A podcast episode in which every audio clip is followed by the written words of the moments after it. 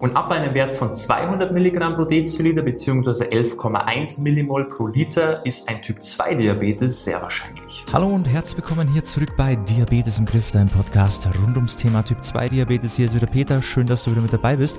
Und heute möchte ich dir mal ganz kurz und knapp in den nächsten Minuten die wichtigsten Infos zum Blutzuckertoleranztest mitgeben. Also eher eine reine Infofolge für diejenigen, die das noch nie gemacht haben oder für diejenigen, die sich dafür interessieren, was da eigentlich passiert, warum das gemacht wird, auf was du achten musst. Ich wünsche dir jetzt viel Spaß bei dieser Folge.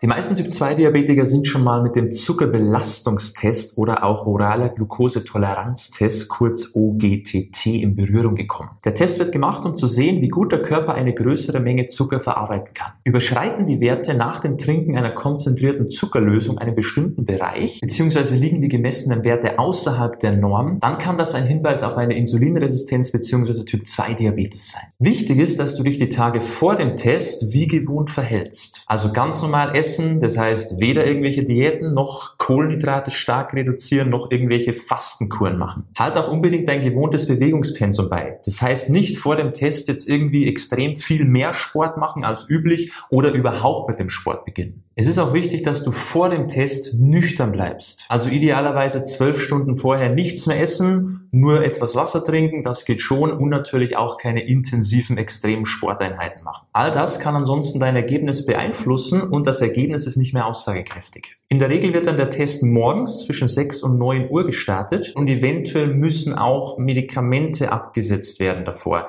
Das aber unbedingt mit deinem behandelten Arzt natürlich klären. Bevor es dann am Stichtag zum Trinken dieser Zuckerlösung geht, wird erstmal Blut abgenommen aus deiner Vene, um deinen nüchternen Blutzuckerspiegel festzulegen. Und direkt danach geht es auch dann schon ans Trinken dieser Zuckerlösung. Die besteht dann aus 75 Gramm Glucose in 300 Milliliter Wasser. Und das sollte dann innerhalb von drei bis fünf Minuten getrunken werden. Und dann wird dir je nach Arztpraxis nach einer Stunde oder spätestens nach zwei Stunden wieder Blut abgenommen, um zu schauen, wo dein Blutzuckerwert steht. Wichtig ist nur, dass du während der Wartezeit nichts machst. Also nicht rausgehen, irgendwie die Wartezeit nutzen, Spaziergang machen, Sport machen oder sowas, sondern einfach ruhig sitzen bleiben. Und natürlich wird auch während dieser Wartezeit weder getrunken noch gegessen, weil all das natürlich wieder dein Ergebnis verfälschen kann bzw. deinen Blutzuckerspiegel beeinflussen kann. Wenn dann die Wartezeit vorüber ist, wird dann in der Regel der Blutzuckerwert direkt bestimmt und wird auch sofort mit der Fachkraft besprochen. Idealerweise ist dann der Blutzuckerwert nach zwei Stunden unter 140 Milligramm pro Deziliter bzw. 7,8 Millimol pro Liter. Liegt der Wert aber dann zwischen 140 und 199 Milligramm pro Deziliter beziehungsweise 7,8 bis 11 Millimol pro Liter, spricht man bereits von Prädiabetes. Und ab einem Wert von 200 Milligramm pro Deziliter beziehungsweise 11,1 Millimol pro Liter ist ein Typ 2 Diabetes sehr wahrscheinlich. Aber hier jetzt nochmal ganz wichtig, egal wie das Ergebnis ausfällt,